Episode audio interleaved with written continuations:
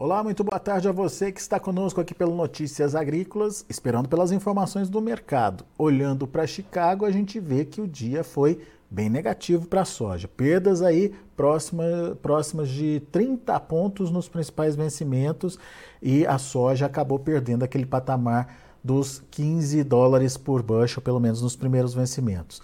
A gente quer saber o que, que aconteceu e, mais do que isso, para onde essa soja vai agora. Será que engatamos aí numa tendência de baixa? Será que foi só um movimento pontual e a soja tende a voltar a subir aí? O que, que a gente pode esperar em termos de preços lá em Chicago e, obviamente, aqui no Brasil também?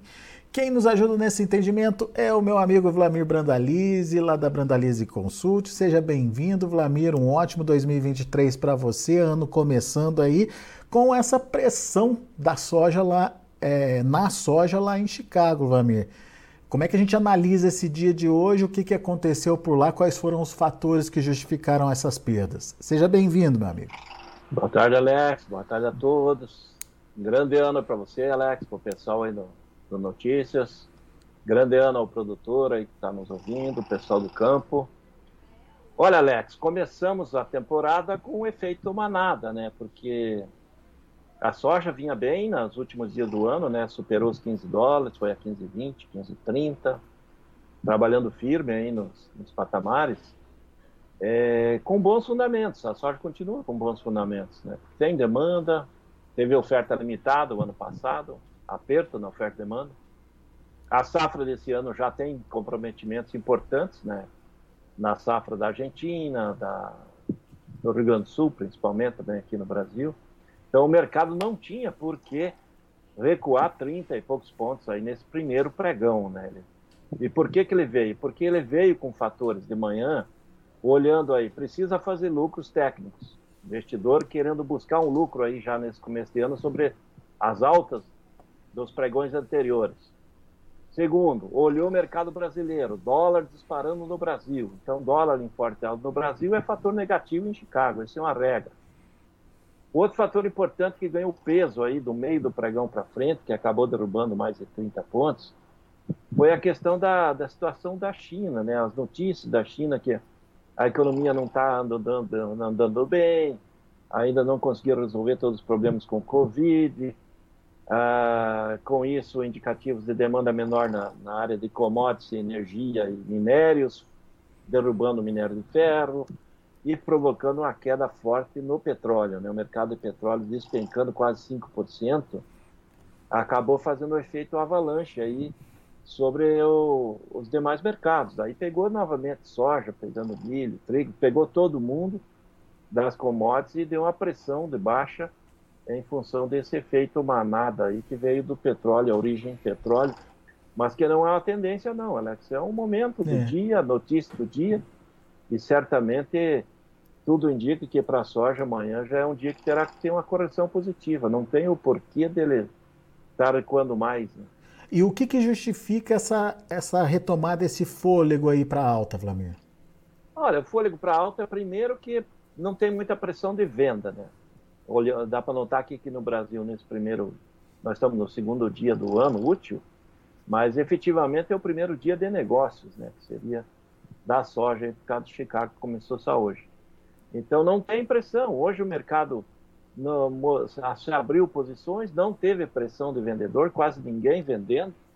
E com isso sabe-se que houve uma queda muito forte de prêmios no Brasil, acreditando que o mercado ia girar com cotações menores em função do dólar em alta, né? O mercado comprador de prêmios acabou recuando em função de que acredita que que vai conseguir girar melhor em reais em cima somente da alta do dólar, mas na realidade acabou não girando quase nada. Ninguém falando em negócio, o dia passando, até agora há pouco falando com o pessoal do, do mercado aí, ninguém comentando em negócio. Então, é por isso que é sinal de que por que, que o mercado uh, deve recomeçar uma pressão positiva, porque não tem oferta, né, Alex? E a, a demanda que aparecer vai ter que pagar um pouco mais, aí senão não leva, né?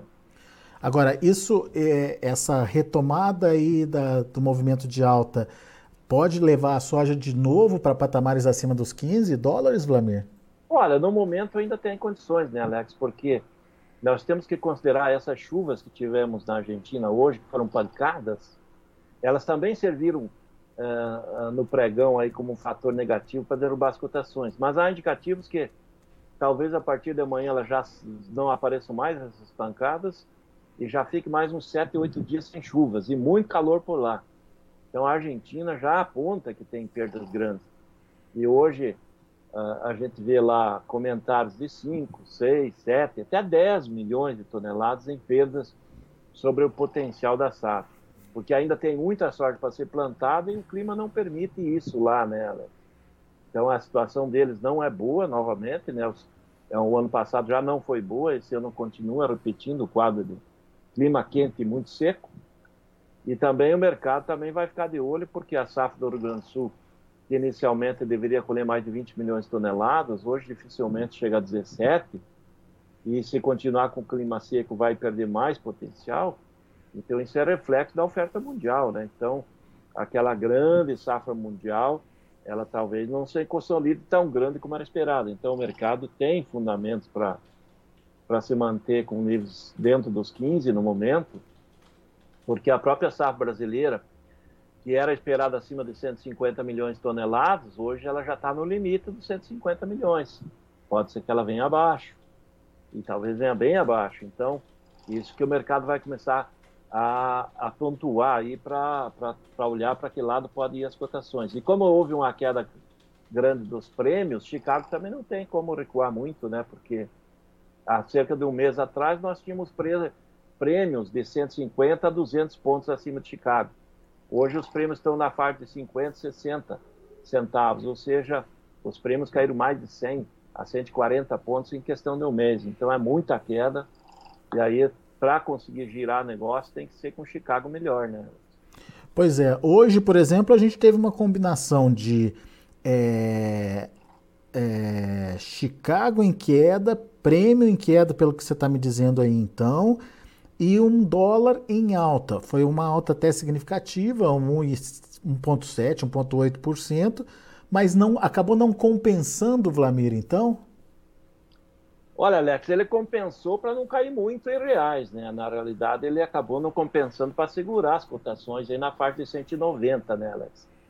Esperávamos que o mercado fosse de 190, 192 nos portos, e na realidade ele veio de 183, aí a posição de curta aí de março, a 186, 188 no maio e 188, 189 no junho e julho. Ah, o 190 vai aparecer lá no julho, ou seja, o mercado ele não conseguiu segurar o que poderia, que, que foi os, os números que poderiam ser pagos aí na semana passada, né, Alex? Que estava dando na semana passada era perto de 190, 192. Hoje acabou fechando abaixo, né? O mercado em média nos portos caiu aí perto de 3 reais aí, mesmo com essa alta do dólar. Esse 190 é indicação para safra nova, Vlamir. É, a soja que vai colher agora. Que né? vai colher agora. agora. É. Uhum. E, e, e, esse preço atrai o produtor? Atrai venda? Olha, o produtor que está no mercado hoje, ele já, já coloca aí o seguinte, Alex, ele está querendo 200 nos portos novamente, Eita. Não é um número fictício, é um número possível em função de, da situação econômica brasileira, da questão do, do dólar no Brasil. O dólar no Brasil mostra sinais que vai continuar pressionado para cima.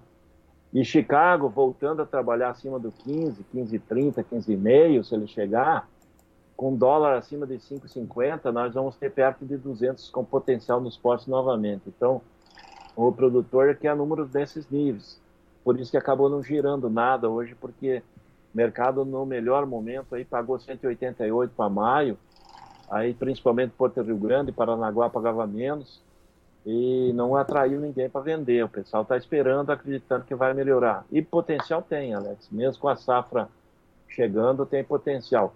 É, pelo menos aí no, nos próximos dias. Né?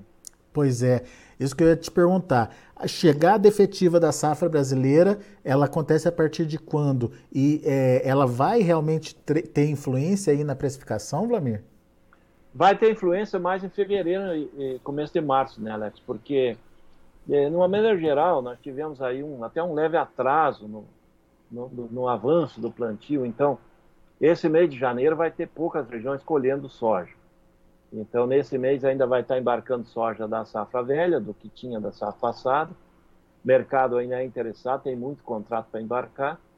E a safra efetivamente que vai embarcar a safra nova é as posições de fevereiro, março em diante. Então, a, aí sim vai ter uma pressão.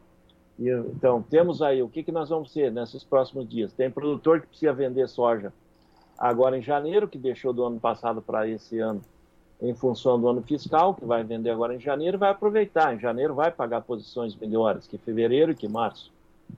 Depois nós temos a safra chegando em fevereiro em diante, que é as primeiras lavouras, né? as primeiras lavouras de fevereiro e março, que vem na safra efetiva. Daí sim depende do, do que o produtor ofertar no mercado para nós termos aí uma situação de pressão sobre prêmio, depressão sobre porto, pressão sobre frete, aí tem vários fatores que vão atuar e é bem possível que vão atuar na, na fase na, na questão negativa ao produtor, porque é muita soja chegando e tem pouca soja negociada até agora, né, Alex? Então tem muito para chegar e pouco negociado. Quer dizer, é, tem que ter estratégia então para negociar essa soja, Ramiro? É um ano de muita estratégia, de muito acompanhamento no mercado, porque temos, vamos andar num ano de um turbulências econômicas brasileiras em função desse governo que entrou e insegurança financeira, né? Por isso que o mercado financeiro de dólar vai ficar nervoso. E Chicago vai andar em cima dos fundamentos, né? Mas os fundamentos principais é a quebra da safra da Argentina, a safra brasileira talvez não tão grande como era esperado, e aí vai depender do clima para o novo plantio americano, né? Porque eles vão entrar numa fase de El Ninho, né? E o ninho não é nada bom para eles. Historicamente, o ninho tem causado problemas por lá. Então, isso também é fator aí que pode trazer apelo para sustentar boas cotações em Chicago e dar fôlego no mercado brasileiro, né, Alex? Mas aqui nós vamos ter muita pressão de oferta do meio de fevereiro em diante. Muito bem. Alertas importantes para você, produtor, ir se preparando, se organizando, vendo aí a necessidade de venda nesse momento, é, se é importante avançar com a sua comercialização. De maneira geral, como o Vladimir disse, a comercialização está atrasada no Brasil e a gente tem aí uma safra que promete. 150 milhões, será que se confirma, Vladimir? Olha, Alex, se o clima continuar dentro desse nível e der uma melhorada nas chuvas gaúchas, eu acho que tem potencial ainda, né? Porque tem muita lavoura brasileira que vai surpreender esse ano aí, porque vai ter nós vamos ter muito recorde de produtividades. Tem problemas? Tem. Tem vários lugares com problemas, mas as lavouras em geral elas estão com um clima bem regular esse ano. Nós estamos com um problema de clima basicamente do meio de Santa Catarina para baixo e pegando do meio de Santa Catarina para cima, as, as condições de problemas são mais pontuais, na faixa mais a oeste do Paraná, noroeste do Paraná, pontos ali do noroeste de, eh, de Santa Catarina, mas do restante do, do, do, do, Brasil, as condições estão muito perto do normal. Porque o Brasil é um continente, Alex. Nós nunca tivemos até hoje uma safra com todos os estados colhendo em condições normais, ou seja, safra regular ou safra boa. Nunca aconteceu isso, porque nós somos muito grandes. Né? Sempre acontece um problema na Bahia, um problema no Mato Grosso, problema no Rio Grande, Paraná, São Paulo, Minas Gerais, chuvas em excesso na colheita do Mato Grosso nós sempre tivemos problemas, mas esse ano nós estamos andando com problemas bem localizados. Então, a condição de ter uma grande safra aí, e um, número muito perto dos 150 milhões de toneladas ainda existe, porque nós plantamos 43 milhões e 300 mil hectares, ou pouco mais que isso. Ainda não está bem fechado, mas a safra provavelmente ficou acima de 43,3 milhões de hectares, e se a gente colher uma média de 57, 58 sacos por hectare, bate 150 milhões de toneladas. Essa é a condição. Muito bom. Vlamir Brandalize, meu amigo, obrigado mais uma vez pela participação conosco aqui. Volte sempre, Vlamir. É isso aí, Alex. Um bom ano a todos e vamos em frente, né, Alex? É isso Vai aí. ser um ano, um ano de muito acompanhamento de mercado, acompanhar a notícia agrícola e acompanhar o mercado, né, Alex? Para não perder os cavalinhos encilhados. Vamos ter cavalinho aí no ano. Tá sempre bem informado para fazer o melhor negócio na hora certa, né, Vlamir? Isso aí. Boa. Obrigado, Vlamir. Abraço. Um abraço, até mais. Tchau, tchau. Tá aí Vlamir Brandalize da Brandalize Consulting aqui com a gente no Notícias Agrícolas, trazendo as informações do mercado. Vlamir acredita que essa movimentação negativa de hoje, perdas aí de 30 pontos, em torno de 30 pontos, é, seja mais pontual, o mercado tentando se ajustar às notícias que acabaram aparecendo, surgindo ao longo do dia. Mas Vlamir acredita que a soja pode recuperar é, de novo aí o patamar dos 15 dólares por bushel. Vamos ver os preços então, vamos ver como encerrar as negociações. De olho na tela, a gente tem a soja para janeiro, 14 dólares e 89 centos por bushel, com queda de 30 pontos. Para março, 14 dólares e 94 centos por bushel, perdendo 29 pontos e meio. Maio recuou 28 pontos mais 75 a 15 dólares e 1 cento por bushel. E o julho fechou aí a 15 dólares e 400 por bushel, com queda de 28 pontos e meio. Vamos ver o milho. Milho também no vermelho, março 6,72 com queda de 6,25, a mesma queda para maio que fechou a 6,71. O julho fechou a 6,66, 6 dólares e 66 centos por bushel, um recuo de 5 pontos mais 75. E o setembro, 6 dólares e 22 centos por bushel, recuando 4 pontos mais 25. E para finalizar, a gente tem também o trigo, que uh, da mesma forma fechou no vermelho, março 7 dólares e 79 centos por bushel, recuando 12 pontos e meio. Maio recua 12 pontos mais 25, fechou a 7,86. O julho 7 dólares e 89 centos por bushel, recuando 13 pontos mais 25, e o setembro 7 dólares e 97 centos por bushel, é, queda de 12 pontos mais 25. São os números de hoje, já de fechamento do mercado. A gente fica por aqui. Agradeço a sua atenção, a sua audiência. Só lembrando, você que está com a gente aí é, no YouTube, acompanhando a transmissão ao vivo também pelo YouTube, não esqueça de se inscrever no canal. É muito importante para a gente, para é, que você é, faça parte aí do nosso grupo, do nosso time e acione o sininho. Afinal de contas, toda vez que tiver um material ao vivo, um boletim é, entrando no site, você vai ser alertado também pelo canal do YouTube para que você possa acompanhar e ser sempre um produtor é, bem informado. E óbvio, não deixe de dar o like aí, é sempre importante para a gente o seu joinha, afinal de contas, isso nos ajuda a chegar a mais pessoas também, à medida que você é, atesta aí uh, o nosso, a nossa produção, o nosso conteúdo aqui. Esse conteúdo é, vai ser distribuído para é, outras pessoas que ainda não conhecem o Notícias Agrícolas. Portanto, a, continue aí com a gente, continue nos ajudando aí a levar informação para os produtores brasileiros. A gente agradece a preferência. Até mais e daqui a pouco tem outras informações e mais destaques para você.